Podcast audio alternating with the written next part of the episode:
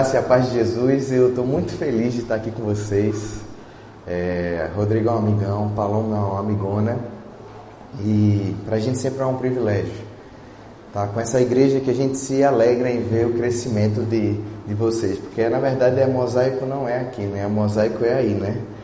E vocês têm ficado cada vez mais bonitos, gente. E é muito bom cada vez voltar aqui e perceber o que Deus está fazendo na vida de vocês, na vida da liderança de vocês. E eu, eu percebo que Deus tem algo muito bonito é, no ministério que Deus colocou nessa igreja, de fato, nesse bairro, é, para alcançar aquilo que Ele colocou no coração, primeiro naquela liderança que veio com o Rodrigo, Paloma, e que hoje está bem plural aqui no coração de vocês. Então, louvado seja Deus por isso estar acontecendo. Hoje eu estou aqui com a minha esposa e a Alice, que está dentro da barriguinha da minha esposa, Lidiane, e para a gente é um privilégio participar é, com vocês desse momento. Bem, meus irmãos, nós estamos começando uma comemoração de 500 anos é, da reforma protestante. É praticamente quase que o tempo né, de colonização, né, descobrimento e colonização que o Brasil possui. E a gente vai trabalhar um dos temas bem importantes para a reforma como um todo, mas que é fundamental entender para a minha vida e para a sua vida.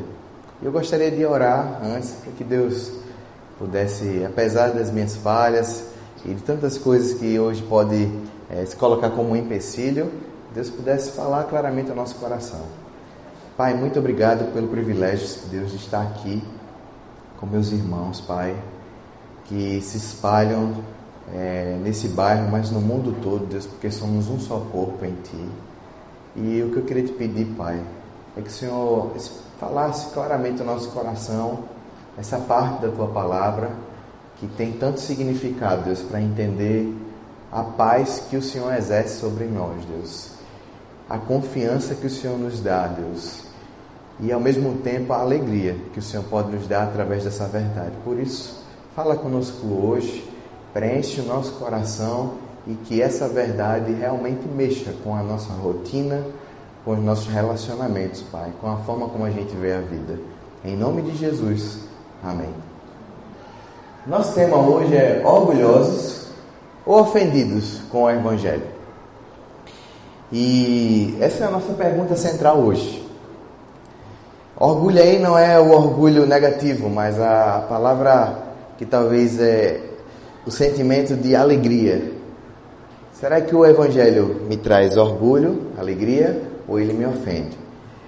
E a gente está comemorando, como eu falei para vocês esse mês, 500 anos da reforma. E Quer dizer, não essa reforma não. Quer dizer, ah, essa reforma aí, tá certo, gente? Essa reforma aí que começou quando Martinho Lutero anexou na, na porta do castelo, né, de Wittenberg, 95 teses, da qual ele começou a estudar e viu que havia alguma coisa errada. Daquilo que ele estava começando a aprender a ler e a interiorizar com práticas que a igreja naquele período se desassociou ao que aprendeu com Cristo, ou que a igreja no seu princípio tinha. Mas na verdade não se começou assim, a, a reforma, se a gente pode dizer, sempre aconteceu.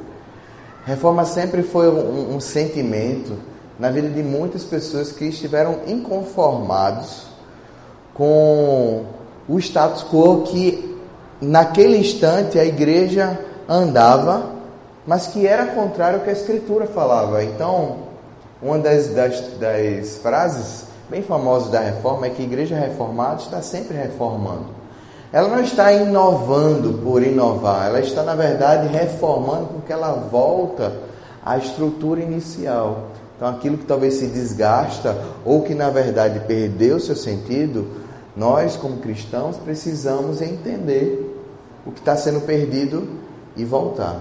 Então, antes de Martinho Lutero, houveram pessoas, né?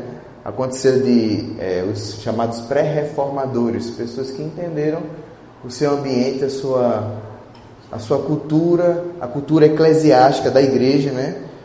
é, os ensinamentos que estavam contrários e romperam com aquilo, e alguns morreram. Alguns de fato sofreram com a própria vida. Mas o que eu queria falar com vocês é que não começou com as 95 teses, começou com a inquietação na vida do Martinho Lutero, o contexto que a gente vai estudar hoje, que é Romanos, capítulo 1, versículo 16, 17, que embora a gente vai ler aqui já já, mas será que esse homem tinha uma tranquilidade quando ele leu esse texto aqui? Esse texto diz o seguinte: Não me envergonhe do Evangelho, porque é o poder de Deus para a salvação de todo aquele que crê. Primeiro do judeu, depois do grego. Porque no Evangelho é revelada a justiça de Deus, uma justiça que do princípio ao fim é pela fé, como está escrito: o justo viverá pela fé. É, a história conta, as biografias contam que Martin Lutero havia já deixado, tinha terminado direito e decidiu ser monge, é, enveredar pela vida religiosa. E não se satisfez, porque, embora ele fosse um monge que buscava com todas as suas forças ser impecável, as biografias, ele mesmo conta que ele sentia, ao se comparar com o próprio Deus, uma pessoa extremamente pecadora. E ele fala que o próprio Satanás chegava como se fosse falando com ele, dizendo como ele era uma pessoa é, tão pecadora, digna de ira. E nesse período no monastério, ele foi é, convocado a estudar Salmos e Romanos. Ele começou a fazer esse estudo mais, é, vamos dizer assim, em loco, mais profundo de Salmos. E quando ele chegou em Romanos, ele se deparou com o termo justiça. Justiça de Deus. Que ele já tinha chegado e visto em Salmos. E as biografias contam que ele começou a ter um sentimento de ódio, de, de angústia e de ódio de Deus. Porque quando ele via justiça, a palavra justiça, o que vinha à sua mente era o tipo de justiça que Deus tem em retribuição às pessoas que praticam aquilo que é errado. Então, o que é que ele espera? Ele esperava que um Deus justo iria fazer o que com uma pessoa injusta? A sua ira ia cair sobre essa pessoa. Então, cada vez que ele lia esse texto, aquilo que, que incomodava o coração dele, porque o sentimento era de destruição, o sentimento era de que Deus ia é, meio que colocar ele no inferno, até que finalmente Deus de fato revelou a Lutero que justiça significava. Que não era retribuição pelos atos, que não era o castigo pelo qual Deus traz a sua justiça, mas era algo completamente diferente. Era um título, era um benefício, era uma doação, de fato colocada, imputada naqueles que nunca fizeram algo para merecer isso. E tudo mudou na vida de Lutero. A partir daí, sim, começou a reforma no coração dele, que revolucionou tudo. Ele se voltou para a escritura de uma maneira é, intensa e outras coisas foram é, se abrindo, mas a reforma que aconteceu foi no seu coração dele entender que a justiça de Deus era a justiça que tornava um ser humano injusto injusto. Um ser humano que era pecador em santo. Um ser humano que não amava a Deus e que era inimigo dele, mas é um ser humano agora em amado e querido e desejado pelo Pai. Esse foi o sentimento que Lutero teve ao descobrir que justiça era receber não apenas a salvação no sentido de que Deus poderia limpar os seus pecados. Porque a gente pensa às vezes que salvação é o quê? Salvação é quando a gente entrega a nossa vida a Cristo, Ele apaga os nossos erros e nos dá uma folha em branco de volta. Isso não é salvação. É como se Deus, na verdade, Ele pegasse uma folha, apagasse e desse uma folha meio borrada para a gente, de borracha. Não.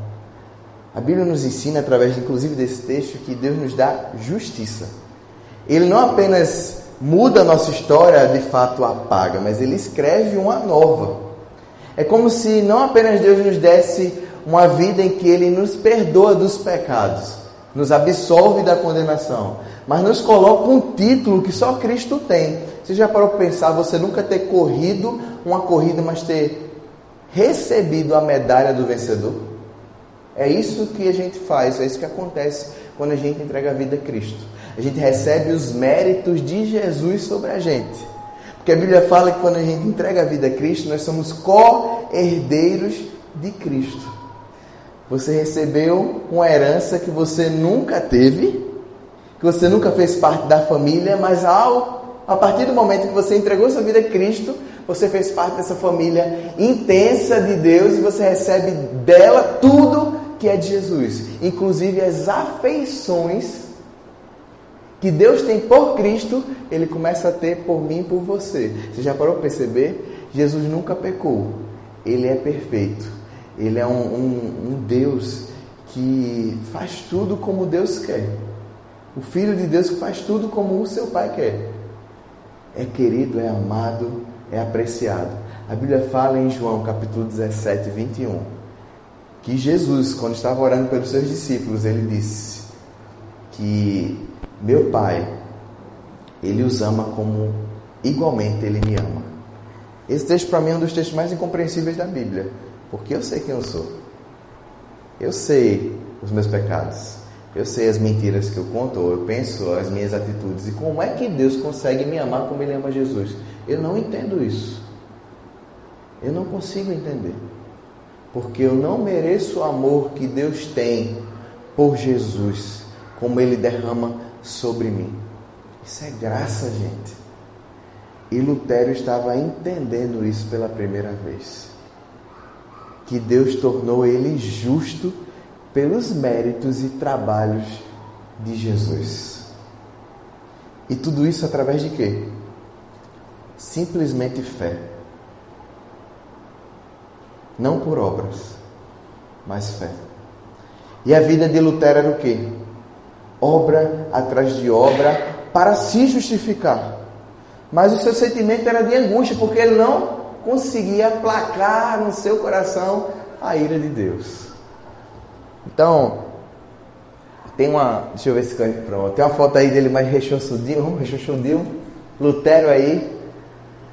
Já talvez dizendo que era na época aí luterano mesmo, na, é, depois da reforma.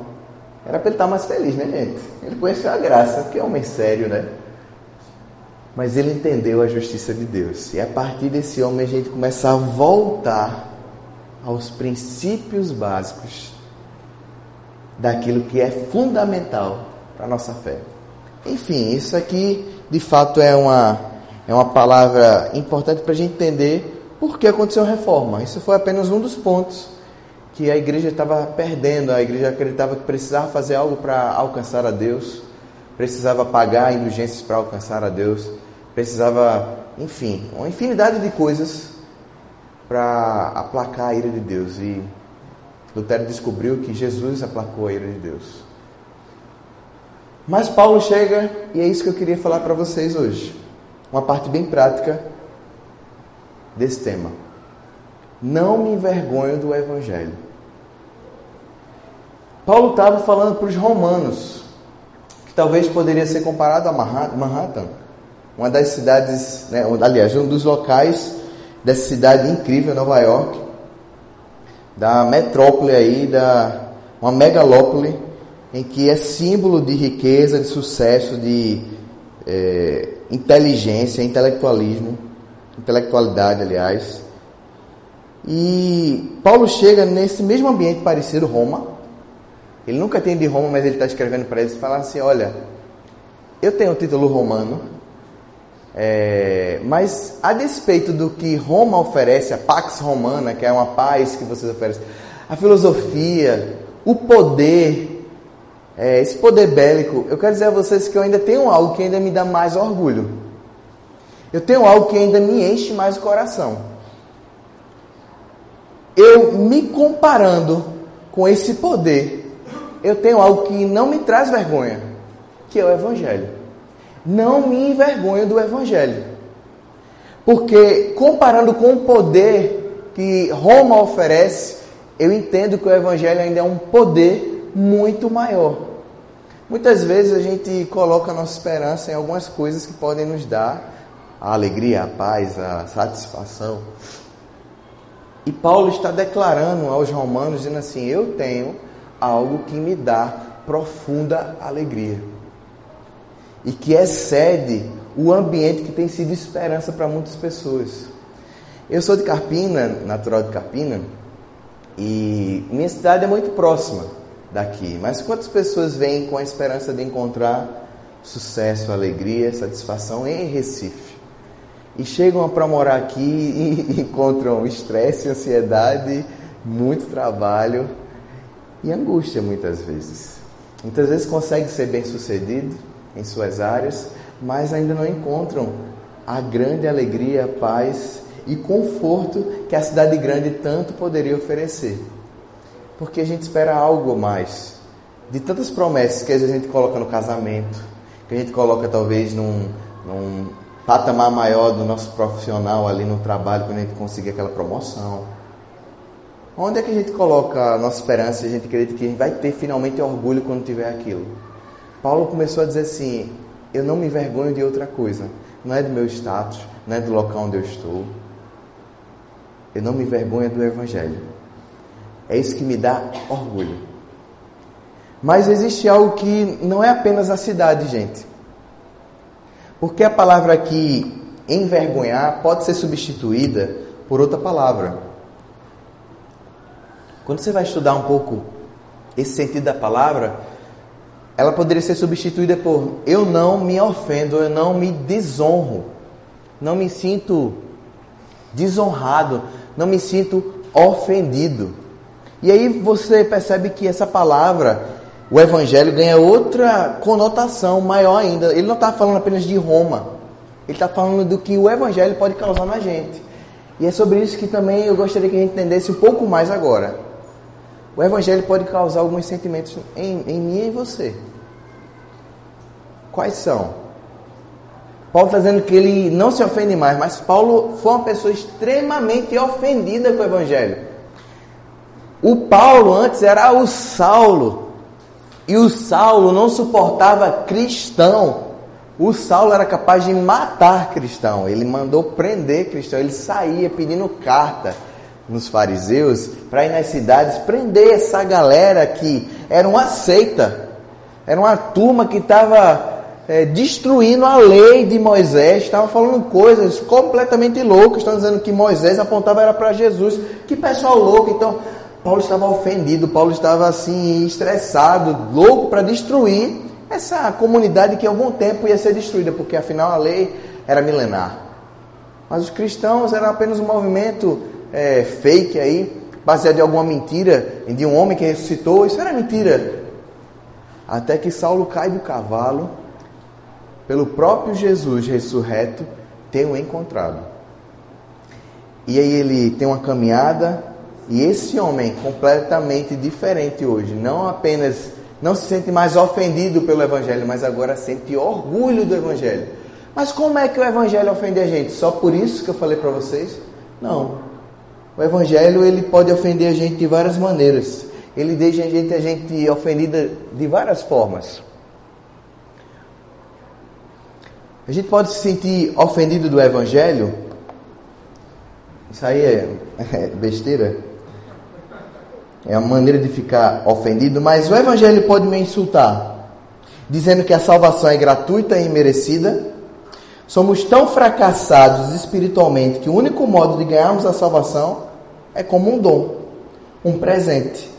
Isso significa que pessoas boas, inteligentes e que, que acreditam ter uma vida moralmente correta se sentirão ofendidas, pois pensam que sua vida lhe dava alguma vantagem, crédito na salvação.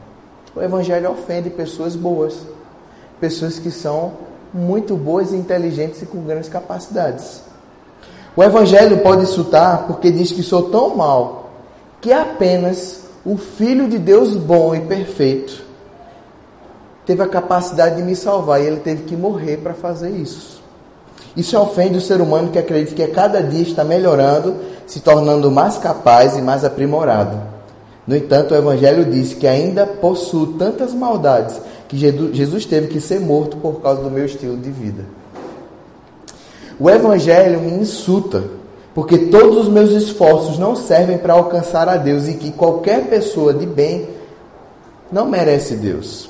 Me insulta mais ainda porque pessoas inferiores a mim podem ter o mesmo acesso que eu, sem ter a vida que eu tive. Sendo assim, tira de mim o orgulho próprio pessoal. Um ladrão na cruz, ao lado de Jesus, teve acesso a Deus. E um fariseu, Jesus disse para ele que algumas prostitutas e ladrões estavam entrando primeiro no reino do céu do que eles. O Evangelho insulta.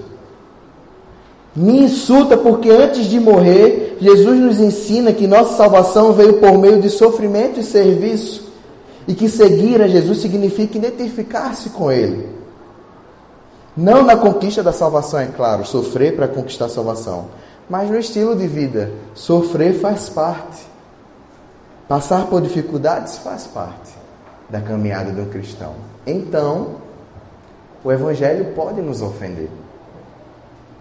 Mas Paulo está dizendo para a gente que ele não se envergonhava e essas coisas já não ofendiam mais. Meus irmãos, meus, meus amigos, meus irmãos, minhas irmãs, isso ofende a gente. Isso insulta a gente. Paulo não se sentia ofendido mais. E a gente vai entender um pouco mais porque ele não se envergonhava, ele não tinha mais esse sentimento, ele estava de cara limpa, ele estava tranquilo em relação a isso. Paulo entende que Deus veio salvar dois tipos de pessoas, que são duas faces da mesma moeda. Então, Paulo está falando sobre os religiosos e irreligiosos, gente. Ele está mostrando que tanto o irreligioso como um religioso pode ter uma vida distante de Deus. Porque o religioso e um irreligioso, ambos podem ter uma vida de um ateu. Por quê?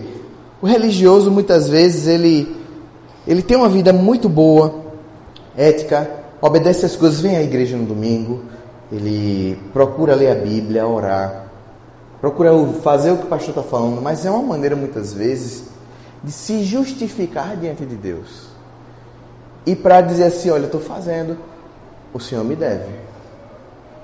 Por favor, me abençoe. Ou de outra forma dizer assim: Deus, o Senhor não tem como me condenar. Olha aqui meu currículo. Então é como se a minha autonomia de obediência fosse uma maneira de apresentar-me diante de Deus. O irreligioso da mesma forma que o religioso, ele está dizendo assim: Deus, eu não preciso de você, porque o religioso está fazendo uma vida tão certinha para dizer assim: eu não preciso do Senhor, estou fazendo aqui só para mostrar ao Senhor que ó, tá tudo ok, pra, é meu checklist. Lá no final a gente pega e passa, tudo ok, tá bom? Dá o cheque e a gente vai. E o religioso está dizendo assim: eu sou inteligente, tenho capacidade, talvez tenha um dinheiro. Eu sou dono da minha vida, eu sou o meu Deus, eu posso seguir o que eu quero. Ambos estão vivendo de maneira, maneiras autônomas, independentes. E Paulo está escrevendo para os dois, dizendo assim: o evangelho insulta os dois, mas pode ser motivo de orgulho para os dois. Insulta porque o evangelho veio salvar os dois tipos de pessoas perdidas, que precisam colocar sua confiança não em si mesmo, não no seu desempenho ou na sua autonomia, mas colocar sua esperança e confiança no Senhor que sabe o que é melhor para a gente. Isso é fundamental para a gente. Pode passar, por favor? Olha só, portanto, a ira de Deus, no mesmo capítulo, fala o seguinte: a ira de Deus é revelada do céu contra toda impiedade e injustiça dos homens que suprimem a verdade pela injustiça. Por isso, Deus os entregou. Pode passar? Caramba, no mesmo texto tem uma coisa tão polêmica como ira. E Deus se ira, ira. Só que esse texto é fantástico porque ele explica qual é a natureza da ira de Deus. Seja para o religioso, que vive sua independência, como para o não religioso. Pode voltar o slide? Preste atenção, gente. A ira de Deus se revela no céu contra a impiedade e injustiça. São duas palavras que, quando a gente vai estudar um pouquinho mais, impiedade é o contrário de piedade. Piedade na Bíblia não é você ter feito, você olha a pessoa e diz, oh, meu Deus, dá uma moedinha para ela. Você tem um coração piedoso, né? Ou você vê uma coisa bonitinha, você fica, aquela coisinha. Não, piedade não é isso. Piedade na Bíblia é adoração. Um coração piedoso é um coração voltado para algo maior. Isso é piedade. Injustiça também contrário de justiça. Mas o que, é que a gente está aprendendo aqui sobre justiça? Que justiça é como Deus nos torna justos. Não é o que eu faço para ser justo. Então olha só o que, que Deus está ensinando a gente aqui. Impiedade e injustiça são dois tipos de de atitudes, mas não apenas práticas, mas atitudes de autonomias. Preste atenção. A ira de Deus se revela com pessoas que decidiram, primeiro, viver uma vida em que não adoram a Deus, e se a gente não adora a Deus, a gente precisa se devotar a algo. Todo ser humano, sem exceção, devota sua vida a alguém algo, porque nós somos adoradores por natureza. Ou vamos devotar nossa vida ao trabalho, relacionamento, ou o que você imaginar, até o seu cachorro. Tem gente que hoje gasta mais dinheiro para um animal, um cachorro, do que qualquer outra coisa. E vive a sua vida para isso, muitas vezes. E devota aí a sua alegria, a sua paz, a sua satisfação, depende daquilo. Se aquilo lhe for tirado, seu chão cai. Então, de alguma forma, piedade é você adorar a Deus. E em piedade é você colocar a sua esperança e devoção em alguma outra coisa. Injustiça é alguém que de, definiu a sua vida pela própria justiça. Eu me justifico. Deus, ó, eu me resolvo. Seja pela minha religião, minha maneira de agir, seja pela minha autonomia, sem Deus, mas eu sei o que fazer. Mas como é que Deus revela a sua ira? Vai cair um fogo do céu, um terremoto, um, um raio? Não, gente. Por isso Deus os entregou. É impressionante como a ira de Deus ela só se revela a partir de Deus deixar que a nossa vida siga o fluxo que nós desejamos. Preste atenção nisso. A ira de Deus se revela sobre os seres humanos de Ele nos deixar no piloto automático. A ira de Deus se revela para mim e para você, de uma maneira que os nossos desejos sejam realizados. E aí Xuxa está certo. Tudo que eu quiser, o cara lá de cima vai me dar. Só que não vai ser o cara lá de cima, vai ser eu que vou conquistar sem interferência dele. Vocês vão ver que isso é uma maneira bem contrastante. Como eu falei para vocês, é assim que Deus revela a sua ira. Pessoas que definiram a sua vida sem devoção e sem justificativa, de justificativas. Devotaram a vida a algo e se justificaram. Pode passar. E aí a gente vive a nossa vida de uma maneira independente. Quem está vivendo sob a ira de Deus? Quem é independente. Quem é autônomo. Quem não deixa Deus interferir. Quem, quando ora ou quando lê a Bíblia, lê a Bíblia como sugestão e não como palavra de Deus para transformar a nossa vida e para nos guiar. Porque muitas vezes nós temos conversas, conversas assim. A gente não vai buscar conselho, a gente vai buscar sugestão. Às vezes a, gente, a pessoa abre a Bíblia para a gente, fala o que Deus quer, mas a gente tá, eu vou pensar a respeito. Mas pensar o que é respeito, meu amigo, minha irmã, meu irmão? É a palavra de Deus para a gente. E se eu estou pegando como sugestão, significa que eu tenho autonomia, eu tenho controle. E a despeito do que Deus quer, eu vou pensar a respeito. Isso é independência. Então muitas vezes eu sou um, um religioso, mas vivo de uma maneira independente. Eu sou um religioso, mas vivo como um ateu. Vivo como se a vida fosse minha um bebê querendo andar sozinho. Agora, olha o contraste que a Bíblia fala para a gente, meus irmãos. a quem Deus ama. Se a ira de Deus é entregar, a quem Deus ama, olha o texto, que é que fala? Pois o Senhor disciplina quem Ele ama e castiga todo aquele a quem aceita como filho. Enquanto suportam essa disciplina de Deus, lembrem-se de que Ele os, os trata como filhos. Quem já ouviu falar de um filho que nunca foi disciplinado pelo pai? Se Deus não, não os disciplina como faz com todos os seus filhos, significa que vocês não são filhos de verdade, mas ilegítimos. Pois nossos pais nos disciplinaram por alguns anos, como julgaram melhor. Mas a disciplina de Deus é sempre para o nosso bem, a fim de que participemos de Sua santidade, se parecer com Ele. Nenhuma disciplina é agradável no momento em que é aplicada. Ao contrário, é dolorosa, mais tarde, porém, produz uma colheita de vida justa, justiça, colocada sobre nós e paz para os que assim são corrigidos. Qual é o contraste?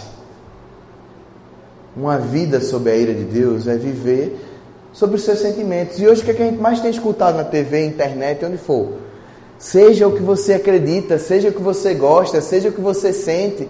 Você nasceu dessa maneira, ou você sente isso, ou você quer. Viva! Pastor Ariovaldo Júnior escreveu uma coisa bem interessante, eu não consigo falar ipsiliteris o que ele escreveu, mas foi basicamente o seguinte. Ele falou que se ele não tomasse o remédio do Evangelho todos os dias na vida dele, as pessoas que estão ao redor dele não iam aguentar quem ele é, se ele assumisse de fato as suas próprias vontades, desejos e sentimentos. E hoje o mundo diz assim: viva, seja, por outro lado, esse texto está falando algo para a gente. Que a quem Deus ama, Deus interfere. E quem é pai e mãe aqui, entende isso muito bem. maior loucura um, e que mostra que um pai é irresponsável, uma mãe irresponsável, uma mãe que não ama, um pai que não ama, o que, é que ele faz? Deixa o filho a própria mercê.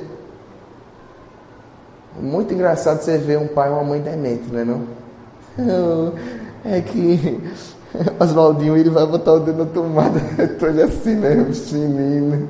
Vai morrer, mas ele aprende depois, né?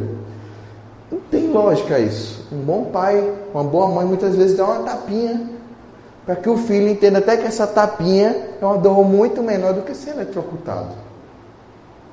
Porque ama e quer o bem.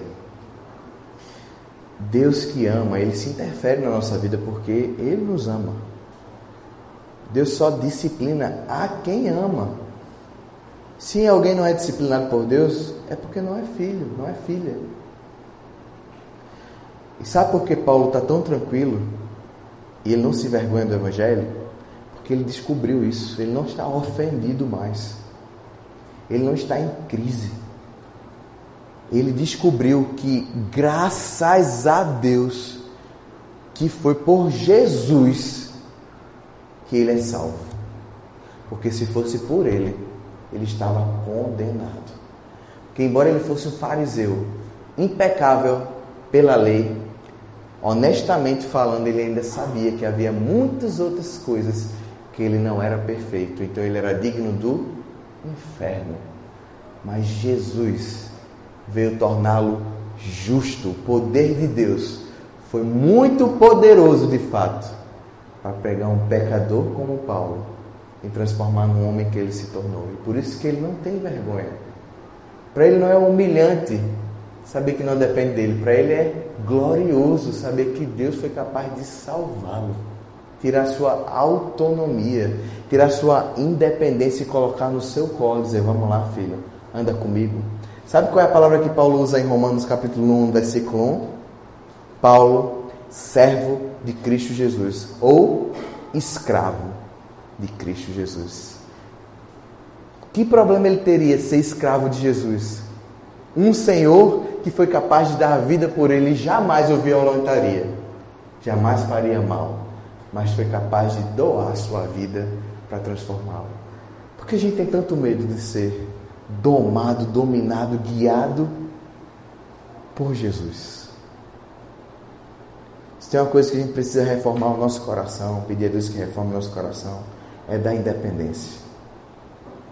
De parar de acreditar que o Evangelho é sugestão. Porque o Evangelho é como a gente guia a nossa vida. O Evangelho molda a nossa história. E Deus, Ele é Senhor. E a gente vai descobrir isso quando? Paulo abriu o coração e disse: Ele é meu Senhor. Eu me orgulho disso. E eu sei para isso. Para finalizar, meus irmãos, tem uma, uma ideia que a gente precisa entender. Pode passar? A gente precisa entender, passa mais uma, que para Jesus nos justificar, gente, ele passou a maior injustiça da história injustiça cósmica. Então a gente não precisa temer o cuidado de Deus sobre a nossa vida. Jesus foi considerado Barrabás para que Barrabás fosse considerado como Jesus. Você já parou para perceber isso? Eu não sei o que é que Barrabás fez da vida dele, gente. Mas Barrabás saiu como Jesus na história. E Jesus saiu como Barrabás na história. Jesus que nunca fez nada, saiu como criminoso. E o criminoso que merecia a morte saiu como Jesus, absolvido tranquilamente. E é isso que ele tem feito com a gente. Tem absolvido a gente, tem colocado a sua justiça com a gente. Eu e você merece isso? Não. Como é que a gente recebe isso? Pela fé. Aí eu pergunto, como, por que a gente se torna santo? Porque é obrigação? Porque é, se não fizer, Deus não vai me abençoar? Ai meu Deus, é porque ele vai me castigar? Porque eu vi aí que disciplina? Não, meu irmão, minha irmã. Eu e você nos tornamos santos porque o que é que a gente faz ao descobrir que a gente recebe tanto amor assim? O mínimo é amar a Deus, dizendo assim: o Senhor merece toda a dedicação da minha vida. Ninguém me ama como o Senhor. Ninguém. Nem as pessoas que mais me amam se comparam como o Senhor me ama. Então eu quero dedicar minha vida ao Senhor, eu quero me parecer com o Senhor, porque eu fui criado para o Senhor. Santidade, como a Bíblia fala, disciplina é para se tornar semelhante a Jesus. Por isso que essa caminhada é de admiração, é de constrangimento, dizer assim, eu não sei porque eu fiz isso novamente, porque o Senhor não merece. Toda vez que eu trelava em casa, fazendo as besteiras, sempre tive ótimos pais. Voltava para casa com cara de bestão, já chorando. Porque meu pai nunca fizeram nada para eu ser um filho rebelde. Talvez você possa ter uma história diferente e queria chamar a atenção de alguma forma. Minha situação é um pouco particular porque minha era vergonha. Assim, desculpa. Não sei porque eu errei, é porque eu quis. Mas eu estou aqui constrangido, me desculpa. Pode fazer o que o Senhor quiser, pai e mãe. Pode botar o castigo, que eu mereço mesmo. E aí quando vinha com graça, aí que desmanchava mesmo. Por que vai ser gracioso comigo se eu mereço?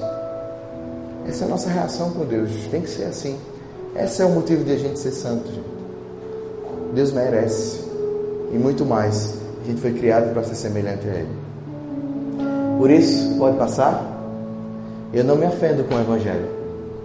Eu me orgulho e me alegro com ele. Porque ele é o motivo pelo qual eu sou justo e Deus me ama. Porque Jesus morreu por mim e por você. Ó oh Deus, muito obrigado. Porque o Senhor se colocou em nosso favor. E não existe ninguém como o Senhor. Que deu a sua vida por nós. O Senhor é o único Deus capaz de transformar uma vida de um injusto numa vida de uma pessoa justa como o Senhor, Pai. E Deus é tão difícil entender. Só pela fé a gente entende que o Senhor nos ama, tanto quanto ama Jesus Cristo. Porque Jesus é perfeito, impecável, é querido. E o Senhor ama antes da fundação desse mundo.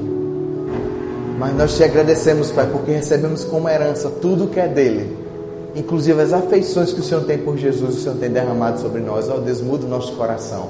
Nos ajuda a sermos constrangidos pelo teu amor. Essa é a nossa oração. Abençoa a tua igreja. Amém.